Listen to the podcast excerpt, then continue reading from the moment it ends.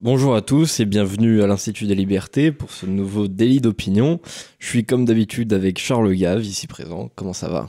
Ça va bien, mais j'ai l'impression qu'il y a une faute d'orthographe dans délit d'opinion, non? Alors ça dépend comment comment on l'entend. Euh, c'est vrai que c'est bon, c'est un petit jeu de mots euh, sympathique. Euh, c'est vrai que entre l'anglais et le français, donc vous allez vous faire gronder par un certain nombre d'auditeurs là. Oui, bon après c'est on joue avec la langue, on joue avec les langues. vous pouvez le vous pouvez le dire en français si, si vous préférez. Nous on l'écrit on écrit le premier mot en, en, anglais parce que bon d'ailleurs en plus c'est pas tout à fait juste parce que c'est pas un délit. On fait pas ça tout. c'est un, weekly. Voilà, c'est un weekly. Sauf que c'est sûr que weekly d'opinion, bah, il n'y a pas le jeu de mots qui va avec, donc euh, c'est moins drôle. Euh, on va parler pas mal d'actualité internationale aujourd'hui, euh, parce que bah, parce que déjà les gens aiment bien quand vous en parlez, et puis parce qu'on n'en avait pas énormément parlé les, les, émissions précédentes là depuis la rentrée, donc un petit peu un petit peu de Russie, un petit peu d'États-Unis. On va commencer avec la Russie notamment parce que je pense que c'est le sujet le plus brûlant. Donc on a eu euh, une, allocution télévisée euh, assez importante de, de, la part de Vladimir Poutine. Donc pendant à peu près le reste du monde était, euh, enfin pas tout à fait le reste du monde, mais enfin le reste du monde occidental surtout était était à New York à l'ONU pour parler de la paix. en Russie, il y avait donc cette allocution qui qui laisse percevoir plusieurs informations. Déjà, il y a la mobilisation partielle. Donc, euh, Poutine veut euh, augmenter les effectifs, euh, puisqu'il n'y a pas énormément d'effectifs relativement à l'armée ukrainienne avec tous ses soutiens. et puis, il y a aussi un petit peu la menace nucléaire, quand même. Donc, il, a, il a réitéré cette menace d'une manière un peu plus sérieuse qu'auparavant, avec quand même l'hypothèse peut-être de, de l'utilisation de petites bombes nucléaires tactiques, euh, c'est-à-dire euh, des bombes qui n'ont pas pour objectif de raser des, kilomètres entiers, mais d'être extrêmement performantes, par exemple sur, euh, sur 2 kilomètres à la ronde, pour, soit éliminer une partie d'une ville, soit peut-être une, grosse partie d'une armée, après un échec militaire ou n'importe comment. alors, qu'est-ce, que, qu'est-ce qu'elle vous a inspiré, cette allocution télévisée? Vous savez, c'est difficile de répondre euh, à chaud comme ça, mais je vais essayer de vous dire euh, ce qui me semble être euh, dans les intentions de Poutine, et Dieu sait que beaucoup de gens sont beaucoup trompés, trompés sur les ah intentions de Poutine. Donc, la seule chose qu'on sache avec lui, c'est qu'il ne bluffe pas. Bon, dans la première des choses, c'est quand, quand il disait si vous mettez l'Ukraine dans l'OTAN, ça sera la guerre. En tout cas, il l'a dit, il a dit c'est pas du bluff parce qu'effectivement ça faisait des mois où voilà. il en parlait, il a dit c'est pas du bluff. Donc euh, c'est un de ces gars, si vous voulez, qui quand il parle, c'est c'est pas des paroles verbales, c'est il entend envoyer des messages qui, dont il espère qu'ils seront reçus. Bon. Alors, qu'est-ce qui se passe là? Bon, il semble bien qu'on va avoir un référendum bah, la semaine, dans la semaine qui vient, ou dans les deux semaines qui viennent. Ce qui un référendum, ça s'organise pas en cinq minutes, donc surtout dans, une, dans un pays qui est quasiment en état de guerre. Donc c'est quelque chose qu'il avait dû préparer depuis quelque temps, me semble-t-il. Sûrement, oui, oui. Ne serait-ce que pour imprimer les billets et puis les amener partout, c'est pas. Pour, dans le fond, quand vous regardez une carte, vous voyez bien que les opérations russes ont eu lieu sur tout l'est de, la, de l'Ukraine, comme ça, descendant jusqu'à la Crimée, qu'on rejoint, on rejoint la Crimée comme ça. Donc, donc toute cette partie-là, c'est une partie russophone. Hein. c'est la partie. Euh, dans le fond, les opérations militaires se sont passées euh, dans les parties russophones, oui, à, peu près exclusivement. Les, plus russophones, oui. Euh, donc ils n'ont pas été aller voir ailleurs. Donc il me semble très probable, voire certain, que ces populations vont voter pour faire partie de la Russie. il y a quelque chose aux Nations Unies, mais à laquelle auquel personne ne prête plus attention, qui s'appelle le droit des peuples à disposer d'eux-mêmes. Donc mhm. tout le monde va nous dire que ces référendums sont truqués, mais enfin, celui de Crimée, d'après les, euh, les gens qui avaient observé, euh, était, assez bien honnête. Donc il n'y a pas de... Donc ces, ces, ces, régions vont demander à faire partie de la Russie. Inutile de dire que le Parlement russe va accepter, mhm. parce que c'est dans lui dont ça dépend. Et une fois qu'ils ont accepté, si quelqu'un rentre dans ces régions après, commencent à taper dessus, comme les Ukrainiens qui bombardaient le Donbass, ils bombardent la Russie. Oui. du point de vue russe, euh, oui. Euh, du point de vue juridique russe, ils sont en guerre contre la mhm. Russie, donc la Russie a leur droit de leur rentrer dedans. C'est ça. Donc il, dit aux gens, euh, dans 15 jours, toutes ces régions seront la Russie. Et la Russie utilisera toutes les armes disponibles pour défendre les Russes, dont ces gars-là feront partie juridiquement aux yeux des Russes. Mhm. Donc c'est un message en disant euh, vous devriez arrêter de bombarder le Donbass, quoi. C'est euh, parce que ça peut vous emmener plus loin que vous ne le pensez. Puisque dans 15 jours, ce sera plus le Donbass, ce sera la Russie. C'est pas du tout pareil. Ça. Et donc c'est la première des choses. Ensuite, euh, avec ces menaces nucléaires, qu'est-ce qu'il veut dire? Ben, Vous savez, c'est, je crois, la, montée aux extrêmes dans les conflits. C'était un classique de la science militaire, c'est-à-dire qu'on commence en se disant on va faire une opération de nettoyage, et on termine avec la guerre de 14-18. Vous voyez, c'est la montée aux extrêmes. on ne sait pas s'arrêter dans un conflit. Euh, donc il est en train de dire, ben écoutez, euh, si l'OTAN continue à choisir la montée aux extrêmes, voilà où ça va arriver. Mhm. Après, c'est, est-ce que c'est pas aussi un peu une forme de, de, mauvaise foi, enfin de pile je gagne, face tu perds, c'est-à-dire que on voit bien qu'il y a quelques difficultés euh, militaires du point de vue stratégique russe dans, dans, dans, ces opérations en Ukraine. Et ces échecs euh, mènent euh, à possiblement une, une augmentation de l'intensité de, de, de, la guerre, du, du combat, avec peut-être euh, l'hypothèse nucléaire. oui, c'est possible, mais quand vous regardez l'utilisation des armes nucléaires, l'utilisation tactique, d'abord personne ne l'a jamais essayé. Oui. Personne ne sait comment ça marche. Et donc, il n'y a pas de il n'y a pas un gros avantage à utiliser des, des armes nucléaires par rapport à utiliser des bombes lourdes, par exemple. Donc, euh, euh, mais par contre, du point de vue psychologique, c'est gigantesque. Donc, il me semble que le premier qui utilisera des armes nucléaires dans cette région, en tout cas aux yeux de l'opinion mondiale, sera coupable.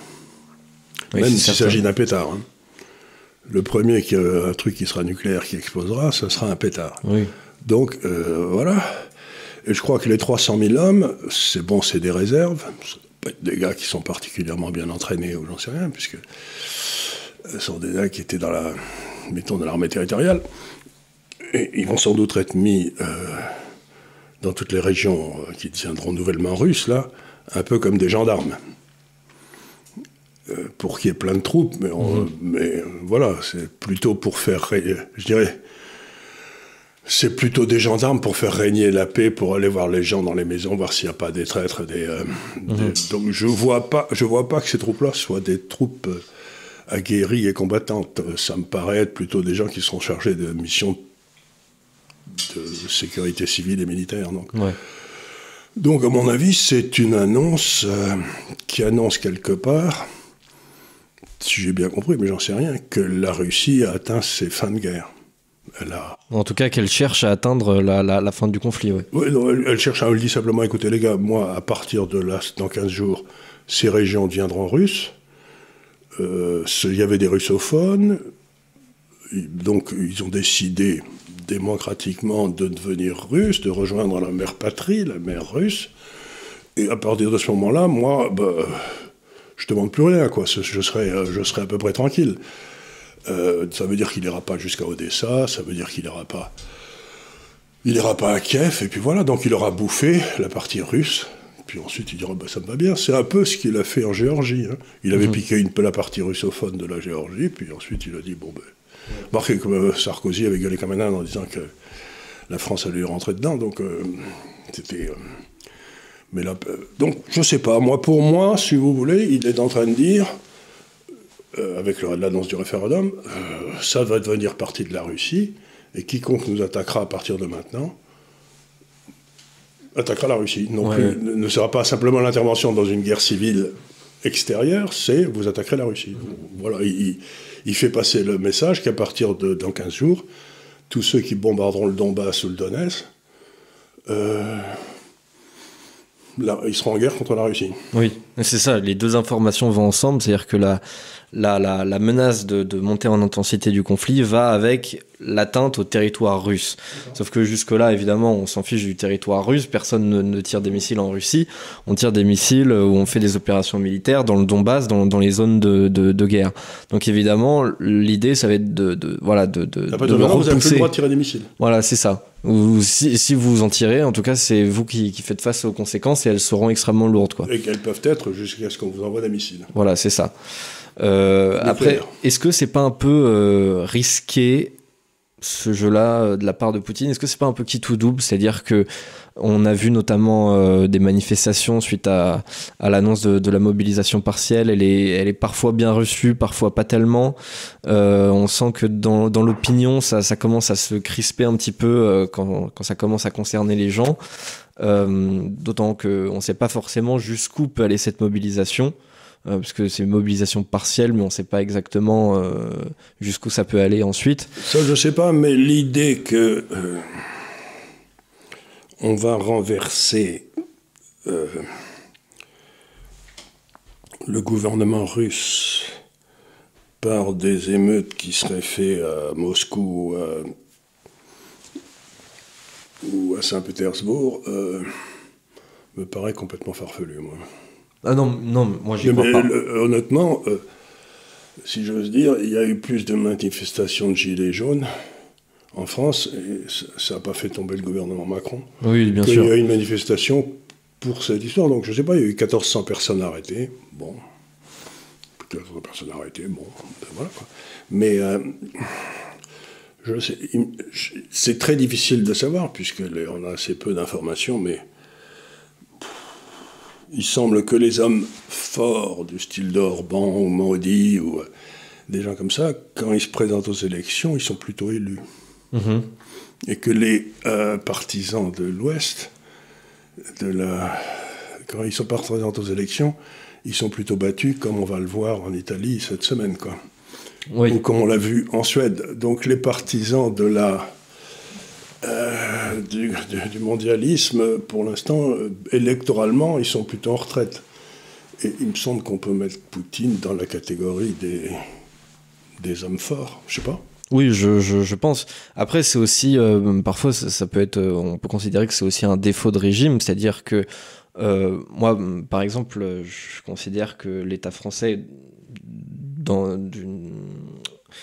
est de plus en plus autoritaire et euh, de moins en moins légitime. De moins en moins légitime aussi.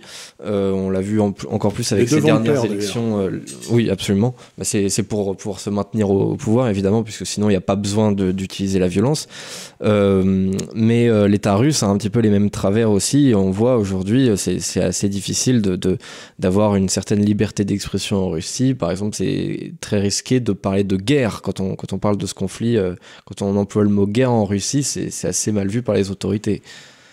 Oui, euh, je ne peux pas dire que la liberté d'expression soit... Euh, par exemple, en France, vous utilisiez le mot euh, vaccin. Oui, oui. avec YouTube, c'est un peu compliqué. Avec YouTube, vous sautiez immédiatement, vous aviez des mots comme ça. Oui. Donc, je ne peux pas dire que là, une grande liberté d'expression soit la caractéristique des sociétés mondiales aujourd'hui.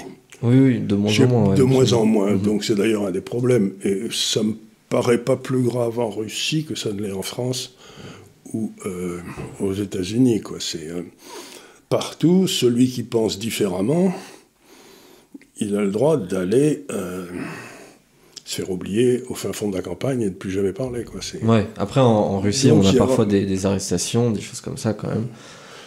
Après, ben, et vous appelez Assange quoi?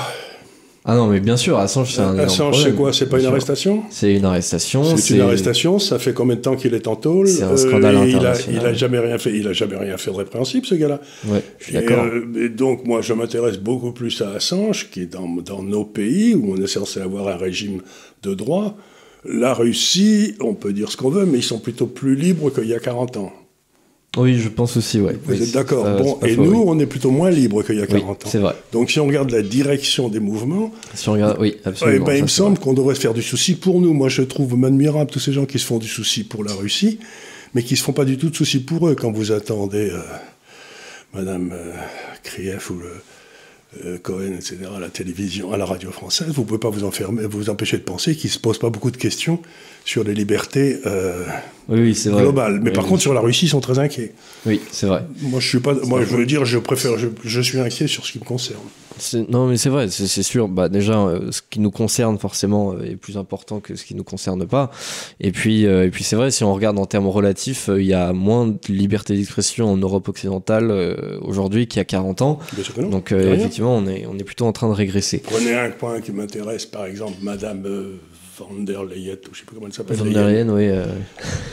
Elle a signé un contrat pour des, plusieurs milliards de dollars de fourniture de vaccins. Mhm. Et on demande à savoir quels ont été les termes du contrat, qui les a négociés, et elle refuse de livrer tous ces emails et toutes ces. Euh, il y a donc une probabilité très forte d'une corruption extraordinaire à la tête de la Commission, par Mme van der Leyen, qui a signé ces contrats au nom de tous les autres pays européens alors qu'elle n'en avait pas là le pouvoir. Et cette dame est en train de nous entraîner dans une guerre contre la Russie, de son plein gré, si j'ose dire. Mais personne ne va contrôler, ni demande, ne va contrôler. Et elle a dit, je ne donnerai pas mes, mes, mes, emails. Mhm. Donc c'est tout à fait extraordinaire. En, fait, en fait de liberté de l'information, je m'intéresse beaucoup plus à ce qu'a fait Mme van der Leyen Qu'est-ce que fait Poutine? Parce que ça me concerne directement, moi. Ouais. Non, c'est vrai, ça, c'est une vraie question. C'est un cas de forfaiture incroyable. Et comme personne n'en parle en France, c'est inouï. Bien sûr, c'est une vraie question. D'ailleurs, on va un petit peu parler de, de, de, de l'Europe parce que c'est les 30 ans de Maastricht. Je voudrais placer une grosse citation de, de Jacques Bainville qui nous sort dans, dans, son Histoire de France. Alors, la première partie est plutôt contextuelle, donc c'est juste euh, un petit peu pour euh, redonner du contexte à la citation. Euh, lorsque le 28 juin 1914, l'archiduc héritier d'Autriche-Hongrie fut assassiné avec sa femme dans la petite ville de Sarajevo par des conspirateurs slaves, la masse du peuple français était bien éloignée de croire à la guerre. Aux élections du mois d'avril, le nouveau bloc des gauches l'avait emporté. Un ministère Ribot, partisan de la loi des trois ans, avait été renversé le jour même où il s'était présenté devant la Chambre et c'est à un socialiste récemment assagi, René Viviani, que dut s'adresser le président Poincaré pour tâcher de maintenir l'organisation militaire qui venait d'être reconstituée. La démocratie française, indifférente aux événements lointains, vivait dans une telle quiétude que c'est à peine si elle remarqua l'ultimatum de l'Autriche à la Serbie. Pas plus que du tragique fait divers entre guillemets de La foule n'en tira de conséquences. Au fond, elle croyait la guerre impossible, comme un phénomène d'un autre âge, aboli par le progrès. Elle se figurait volontiers que si Guillaume II et les officiers prussiens en avaient le désir, le peuple allemand ne les suivrait pas. Dix jours plus tard, la guerre la plus terrible des temps modernes éclatait. Je trouve cette citation absolument incroyable. Oui, parce que c'est ce qui, ce qui est en train de se passer. Et ce qu'on a vu aussi à l'époque, c'est le danger des alliances euh, offensives et défensives militaires.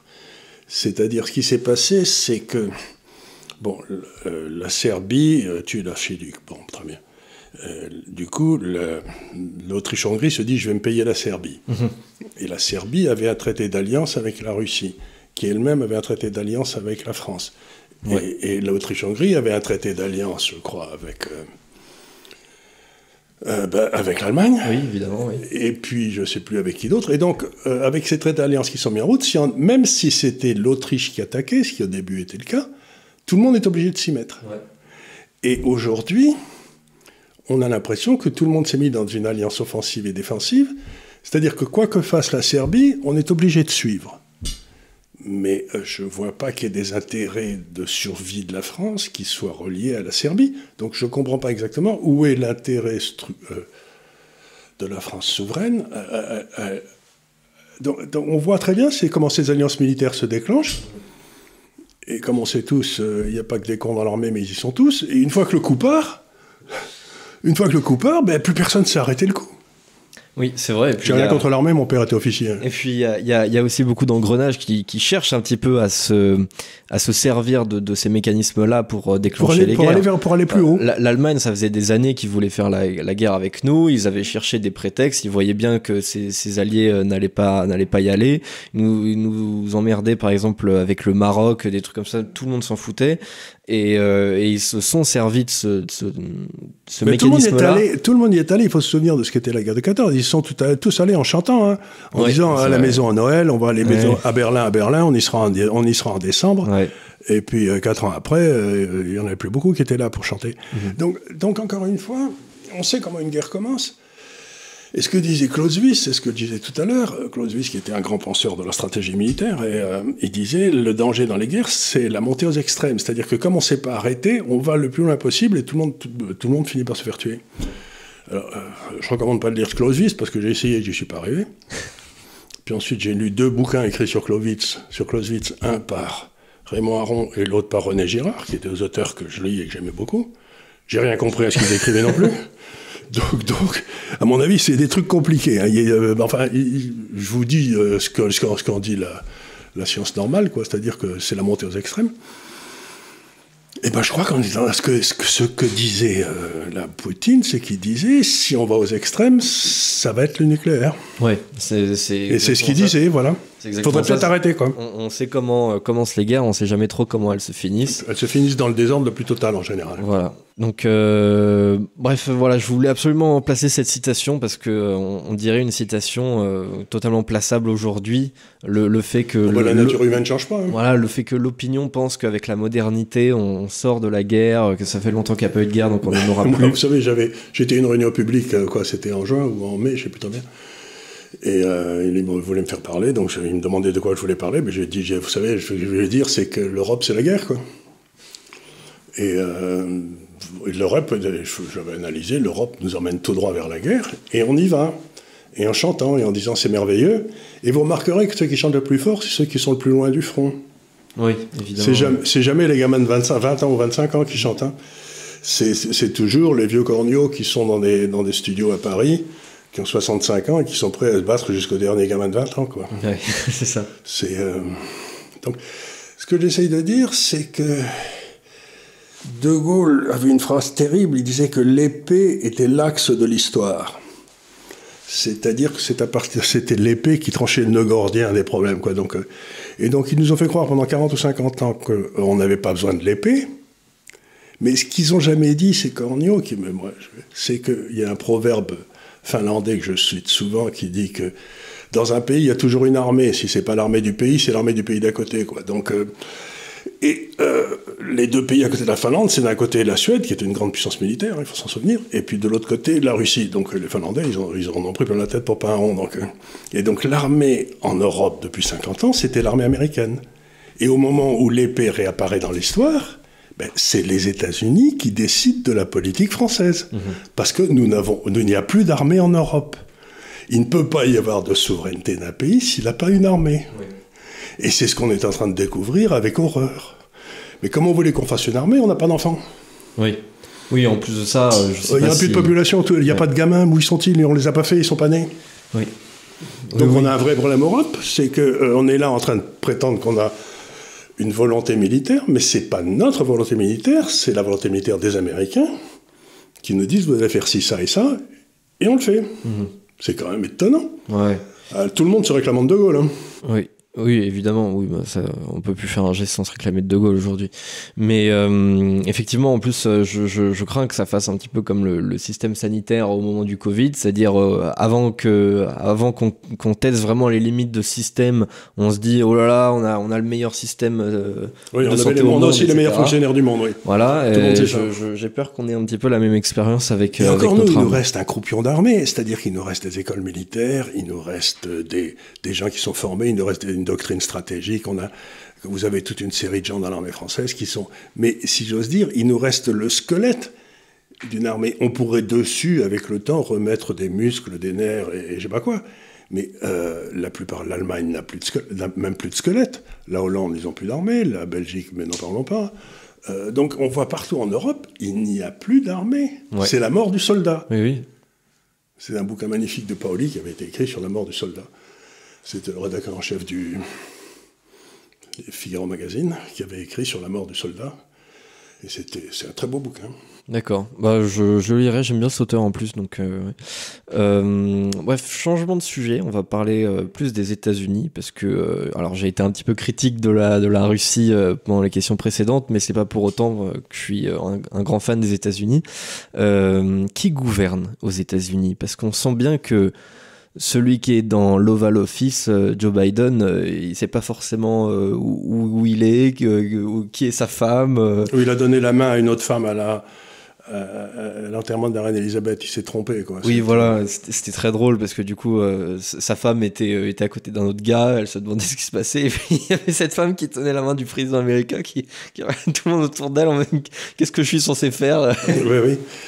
Donc, c'est, si vous voulez, c'est d'abord, je tiens à me replacer dans l'histoire. Si vous voulez, moi, jusqu'à à peu près les années Clinton, j'ai été convaincu que les États-Unis étaient dans le monde une force pour le bien. Dans le fond, euh, si je regarde euh, Roosevelt, Truman, ils ont protégé contre les communistes, etc. Bon. Et puis à partir des, des, gouvernements Clinton, je me suis dit, euh, il y a un problème. Il y a, y a, il y a un loup. Donc, et, et sur par exemple, donc j'ai été un un, enfant des années 50, 60, 70. C'est la guerre froide. C'était la guerre froide. Et sur, moi, j'ai fait des études aux États-Unis. Sur 11 petits-enfants, j'en ai 9 qui ont le passeport américain. C'est pour vous dire que je suis pas un ennemi historique des États-Unis. J'ai pas.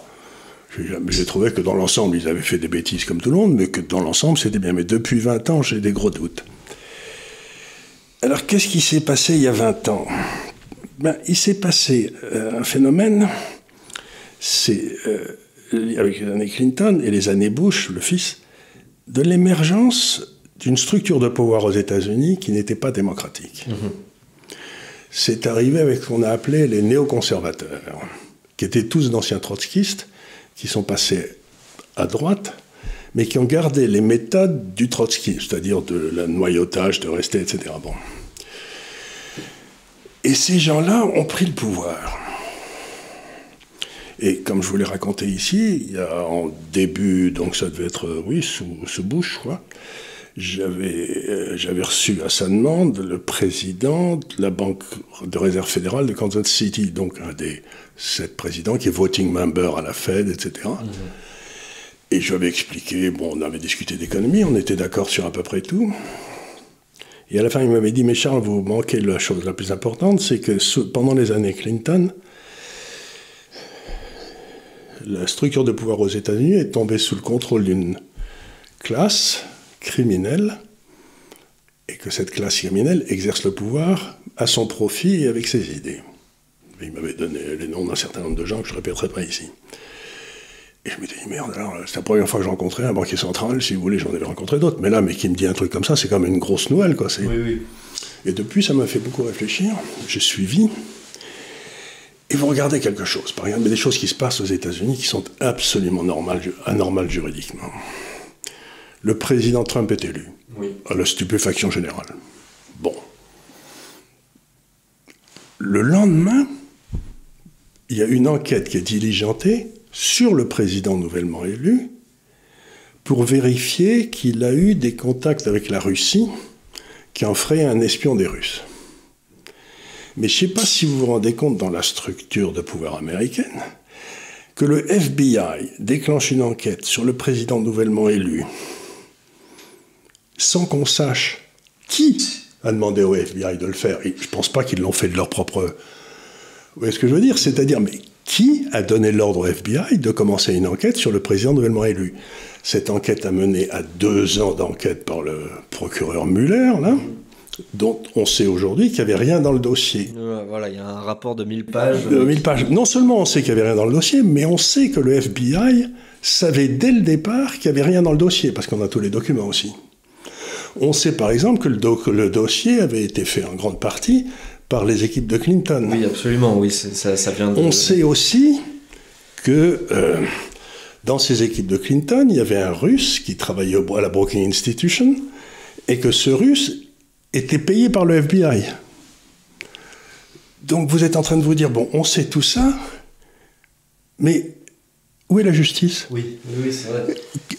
C'est-à-dire qu'on ne peut pas s'empêcher de penser que le ministère de la Justice aux États-Unis est tombé sous le contrôle de cette classe et que quoi qu'il fasse, il ne leur arrivera jamais rien. Mais Trump, qui a été battu depuis, dans des conditions que certains trouvent douteuses, Trump qui a été battu, de l'autre côté, lui, il a 70 procès aux fesses, faits par le, fait par le même ministère de la Justice, pour essayer de le casser, parce que ça coûte cher les procès aux États-Unis. Hein.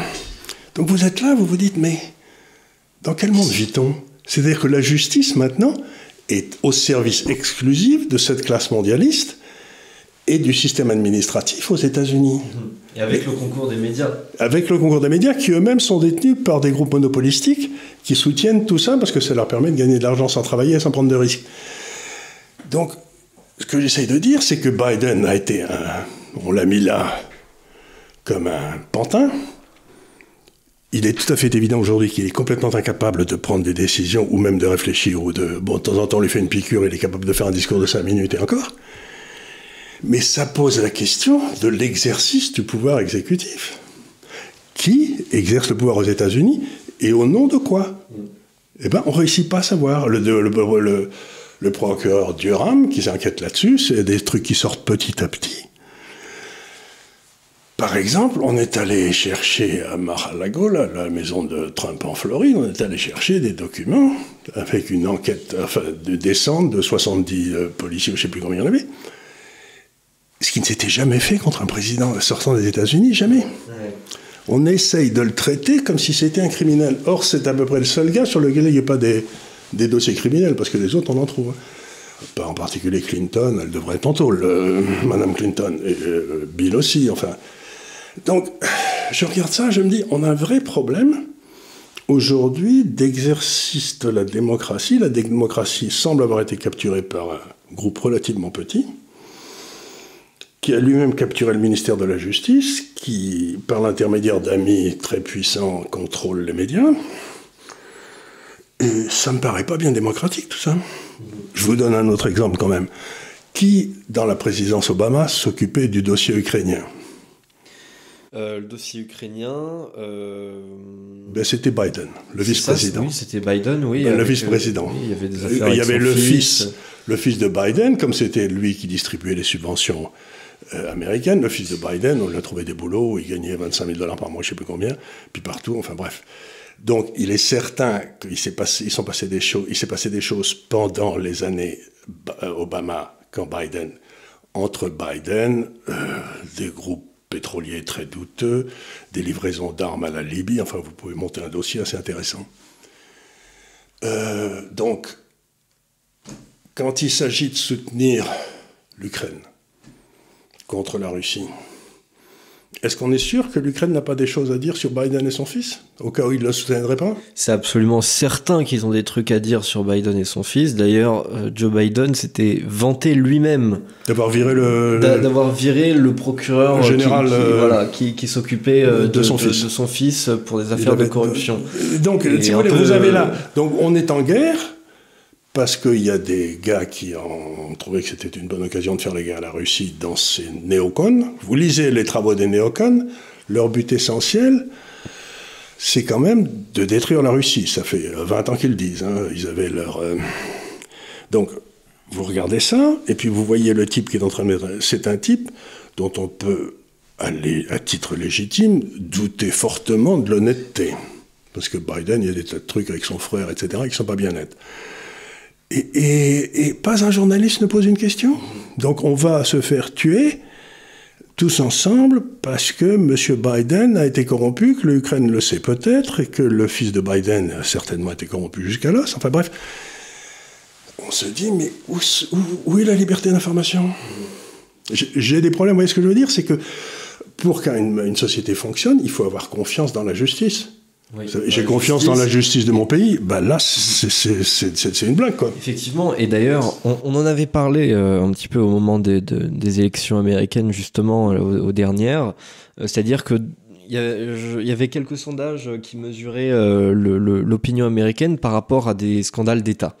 Et j'ai trouvé ça extrêmement intéressant. C'est-à-dire que à peu près plus de 80% des gens savait euh, tous les scandales par rapport à Donald Trump, qui étaient d'ailleurs généralement, enfin c'était des scandales du même, du, au même titre que la collusion avec la Russie, donc à chaque fois c'est des trucs qu'on balance et voilà c'est un agent russe.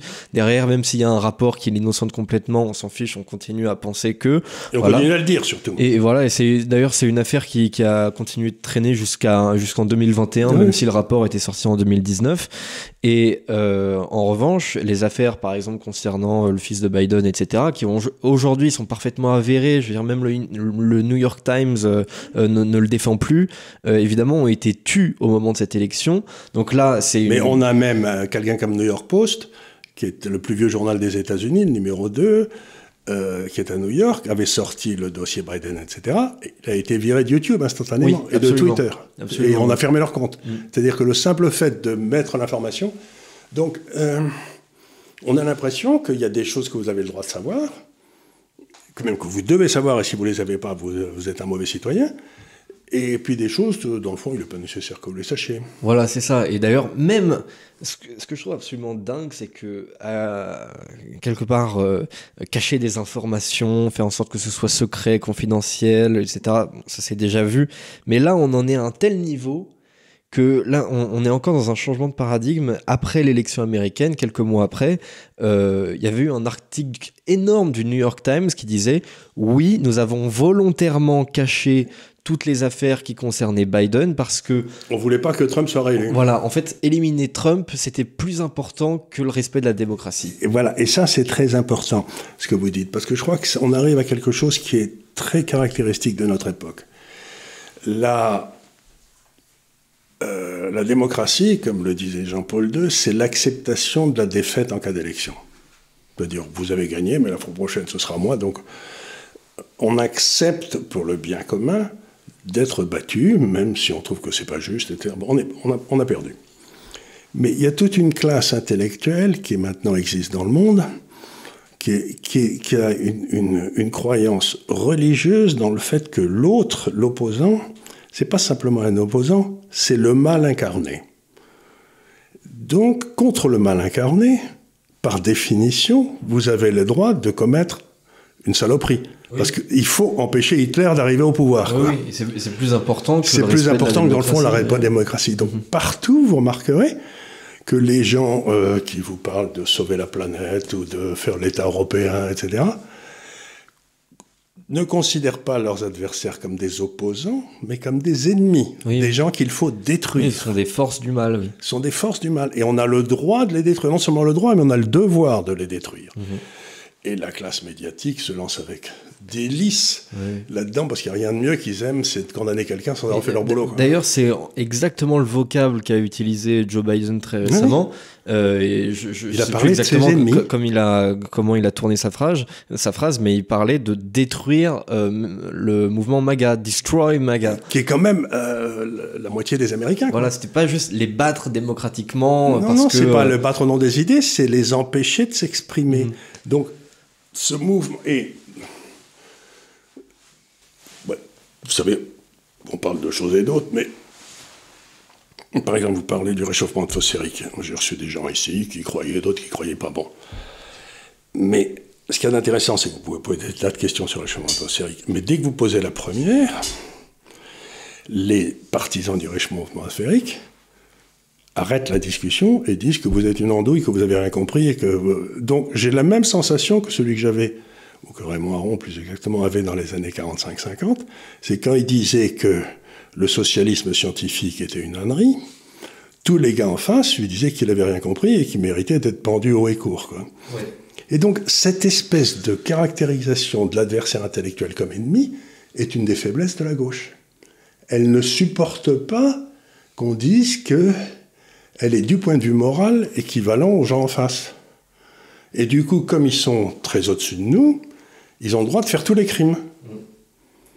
C'est quand même étonnant. Oui, et quelque part, même plus ils sont à gauche, plus ils ont le droit de commettre des crimes, puisque plus ils sont à gauche, plus ils sont pour l'égalité, pour la justice, pour tout ça. Donc plus ils sont le bien, et plus ils veulent battre Alors, le mal. Mais vous, venez de dire quelque chose d'important. L'égalité, ça n'est pas un bien. Oui.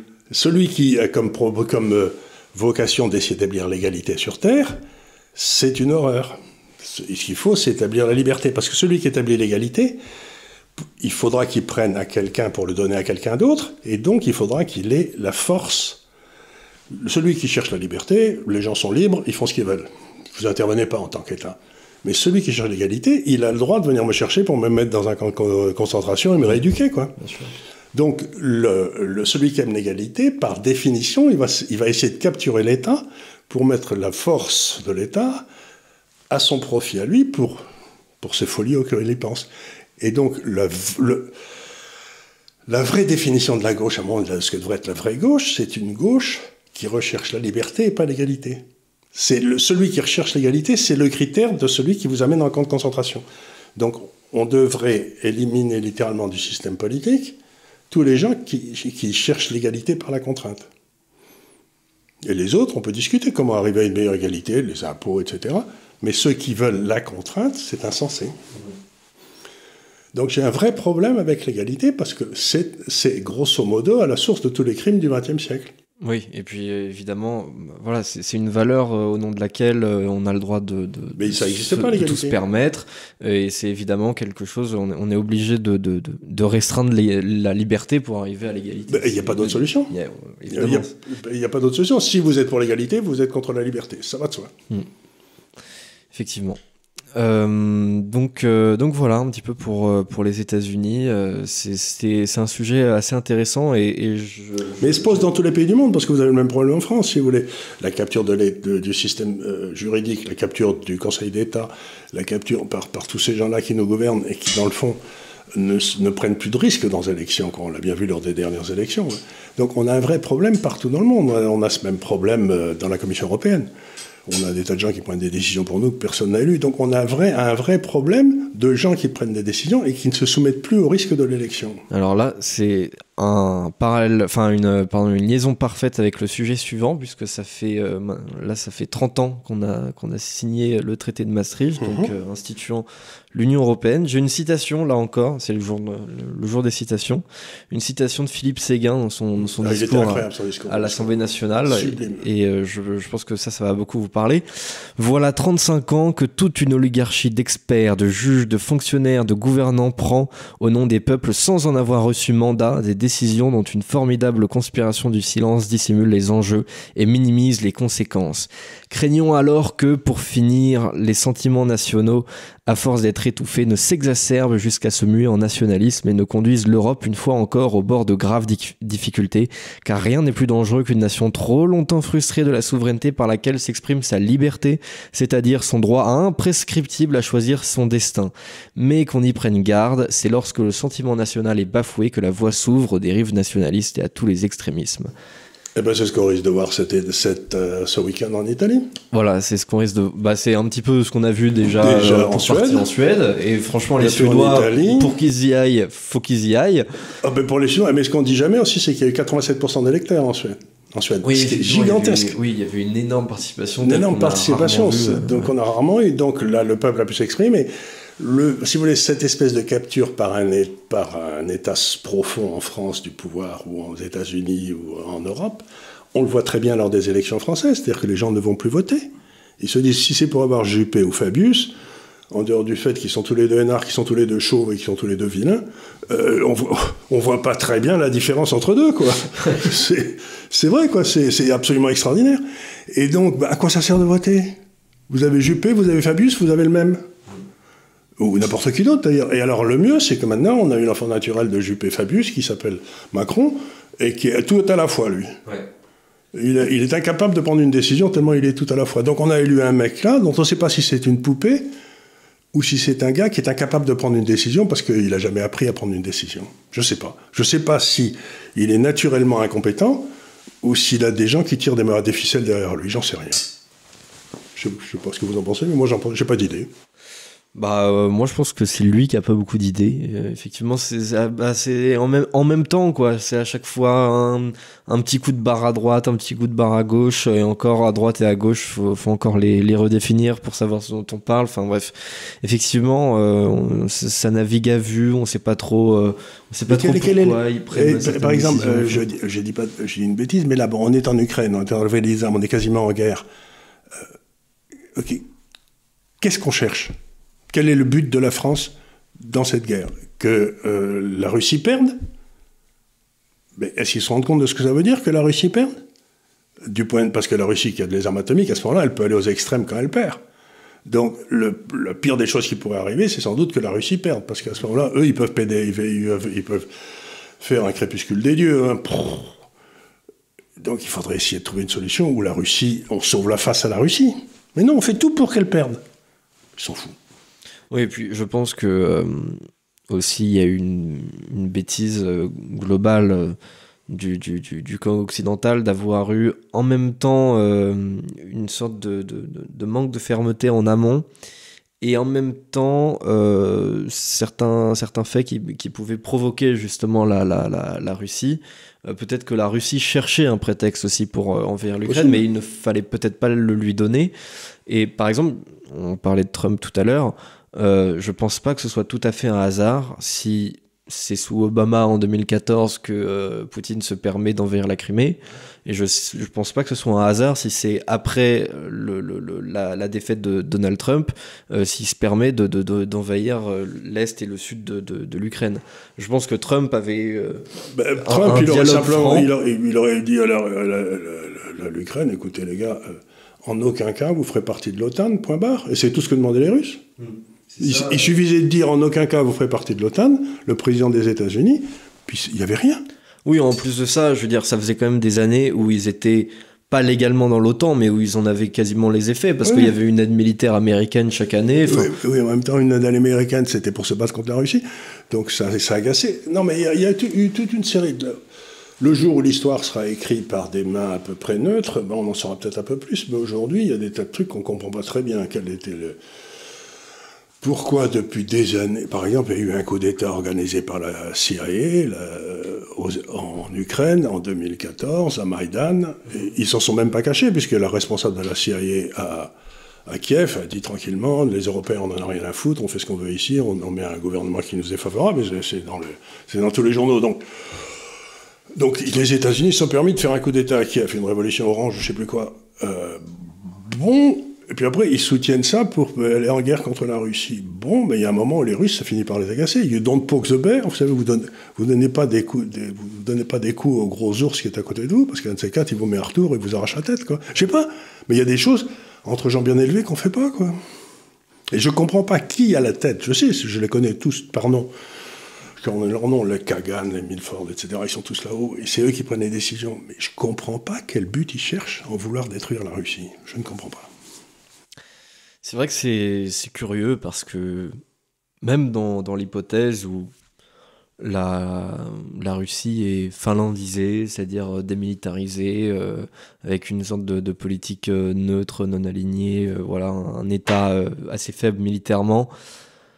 Est-ce qu'ils seront vraiment contents au final Mais en plus, vous n'allez pas faire de. Parce que je veux dire, les Russes, c'est ceux qui nous ont embarrassé des Mongols, qui quand même pas détendre. Hein. Euh, ensuite, ils nous ont débarrassé des nazis, ce qui n'était pas une mauvaise idée finalement.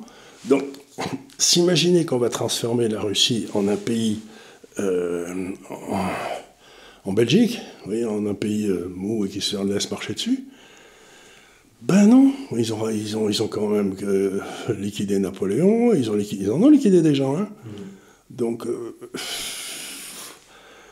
c'est toujours l'histoire que je raconte du maréchal de Montgomery 50 ou je sais pas quoi. Mon père était à une réunion en Angleterre où on parlait de stratégie contre et euh, Montgomery, qui était le, patron de la réunion, le, a dit euh, En tout cas, moi, I don't do Russia. En, tant que maréchal, chef de guerre, je ne vais pas attaquer la Russie. Parce que il y a des pays qu'on n'attaque pas. La Russie, c'est un, l'Afghanistan, c'est un autre. Il y en a deux ou trois comme ça qu'il vaut mieux pas attaquer. Ben voilà. Mais il me semblait que tout le monde savait ça en stratégie. Ben non, ils, attaquent la Russie. Mais je, voudrais bien qu'on attaque la Russie, mais je voudrais savoir pourquoi. Autant pendant l'Union soviétique, ça me semblait, c'était. Là, bon, bah, c'est un pays autoritaire comme un autre, c'est pas ce qui manque. Hein. Oui, je, pense que un petit peu des, deux côtés, quelque part, on cherche à chaque fois des prétextes pour entraîner des mécanismes qui vont nous permettre d'arriver à un point qui est jamais vraiment défini au moment où on met en place ce mécanisme. Je pense que l'enjeu, par exemple, pour la Russie, c'est de faire reculer l'OTAN autant, autant, que possible, si possible, peut-être jusqu'en Allemagne. Et de l'autre côté, on a, on a le camp otanien, surtout américain, qui, à mon avis, a tout intérêt à ce que ce conflit dure, à ce que la Russie s'épuise jusqu'à ses dernières forces. Ceux qui s'épuiseront que... départ, départ c'est nous, hein, c'est les Européens, parce qu'ils on sera fatigués bien avant eux. Hein. Évidemment, je crois que c'est une formule que, que, vous aviez utilisée, que j'ai revu plusieurs fois. Les, les États-Unis sont prêts à se battre jusqu'au dernier Européen contre, contre, contre la Russie, et ça se sent. Mais ce qui me gêne, c'est ce que vous dites, c'est que le président des États-Unis, qui était Reagan à l'époque, avait donné sa parole à Gorbatchev que les pays ne il n'y aurait pas de pays limitrophes à la Russie qui serait dans leur rang. L'OTAN, bon, les États-Unis ont euh, comme s'il n'y avait pas de documents signés, etc. Ils n'ont pas tenu leur parole. Et là, les États-Unis sont en train de dire, enfin avec Biden, que si la Chine attaquait Taïwan, les États-Unis défendraient Taïwan. Parce que c'était un pays qui avait vocation à être indépendant. Or, il y a un accord depuis Nixon et Mao Tse-tung que euh, Taïwan faisait et ferait toujours partie de la Chine. C'est plutôt Hong Kong, non? Euh, eh C'était un peu comme Hong Kong. Mais, euh, et, donc, là encore, les États-Unis reviennent sur leur parole, parce qu'ils avaient promis, qu'ils avaient accepté que, la, Taïwan ferait toujours partie de la Chine. on ne disait pas quand ils se réuniraient, mais qu'en aucun cas on ne dirait que c'était deux pays séparés. Or là, ils sont en train de dire que c'est deux pays séparés. Donc, quand vous, quand vous parlez à des Russes ou quand vous parlez à des Chinois, ils vous disent les États-Unis n'ont aucune parole. Ils sont en train, ils reviennent chaque fois sur leur truc. Et donc ça amène à un gros problème parce que non seulement ils n'ont pas de parole, mais ils sont agressifs. Ouais. Effectivement, bah, je pense que ça, ça vient d'une pensée euh, aux États-Unis qui euh, était déjà là au départ, mais qui s'est encore plus euh, affirmée, notamment durant le XXe siècle, c'est qu'ils refusent de se voir telle qu'une nation parmi les autres. Ah, c'est la nation, c'est la, les États-Unis, c'est la cité sur la colline, hein, c'est dans la Bible, c'est Jérusalem, hein, c'est. C'est ça, c'est euh, mais ils l'ont été, manifeste. Ils l'ont été pendant longtemps, si j'ose dire, mais enfin, pendant un grand moment, ils ont été du bon côté. Puis là, depuis 25-30 euh, ans, je suis pas si sûr qu'ils soient du bon côté. En tout cas, j'ai du mal à le voir, moi. Oui, effectivement, bah il y a des il y a des choses qui, qui peuvent se permettre de faire, qu'ils ont pu se permettre de faire parce que précisément ils étaient, ils étaient à cette place-là.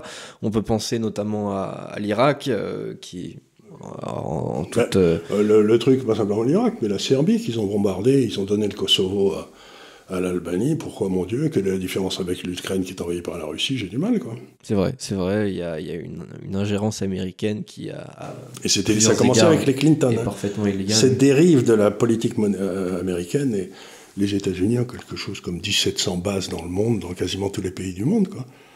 Donc, pourquoi y a-t-il des bases américaines militaires partout? Parce qu'il se voit comme un, comme un empire mondial, quoi. Oui, c'est ça. Un peu, un peu comme, euh, comme Rome, euh, finalement, il y a une espèce de, d'universalisme de, de, la domination, c'est-à-dire que partout dans le monde, nous devons être les dominants, et euh, bah, plus c'est difficile à faire, plus, plus c'est difficile de le montrer, de le prouver, plus on emploie la violence, justement. C'est ça. Ben, je crois que c'est là où on en est on est dans un monde qui redevient violent. L'épée redevient l'axe de l'histoire. Voilà, l'épée redevient l'axe de l'histoire. En réalité, elle n'a jamais cessé de l'être, sauf qu'on a accumulé énormément de problèmes euh, mmh, pendant que ce n'était pas le cas. Et donc euh, aujourd'hui, beaucoup de ces problèmes risquent de, de, reprendre. Moi, je m'en fous parce qu'ils ne vont pas m'appeler au service militaire, mais vous S'ils m'appellent, ça va gueuler. Hein. je, je, vois assez bien en patogas et tenue vers kaki défilant sur le Stade de France, là, ce serait bien ça.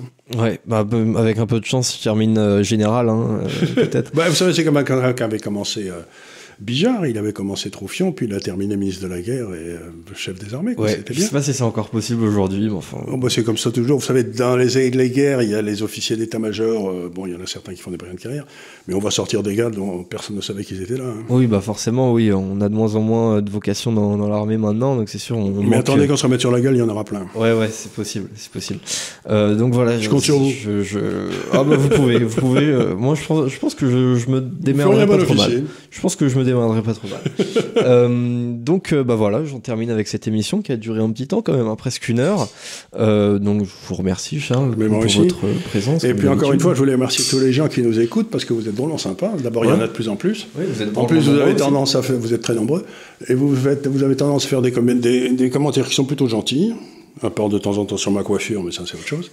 J'avais oublié, j'avais oublié de me recoiffer avant de rentrer, donc euh, j'ai des cheveux qui te sortent un peu, je ressemble à Ben Gourion, vous savez, Weinstein. ça ferait donc, mais sinon, ben, vraiment c'est sympa de vous avoir parce que ben, on n'a pas l'impression qu'on fait ça pour rien, quoi. Oui, c'est vrai, c'est vrai, c'est assez agréable de voir, euh, de voir une telle attention, de, de, de, tels chiffres, surtout euh, de manière consécutive comme ça. C'est agréable de, savoir qu'on parle pas dans le vide. Oui, même. Et, puis, et puis que les gens apprécient l'effort qu'on fait. Ça veut pas dire qu'on a raison, mais on essaye d'expliquer ce que nous on a compris. Ça ne veut pas dire que c'est la bonne chose, mais au moins on essaye quoi. Oui, voilà. Donc euh, bah, je vous remercie. Hein. Comme d'habitude, je vous redirige vers, euh, vers nos réseaux sociaux, hein, sur, euh, sur Instagram, sur, sur TikTok également, hein, sur, sur Twitter. Enfin voilà, on est partout. Sur le blog aussi de l'Institut des Libertés où il y a de très bons articles chaque semaine qui sortent. donc bah, voilà, bah, je vous remercie encore une fois et à la semaine prochaine pour un nouveau délit d'opinion. Merci, merci.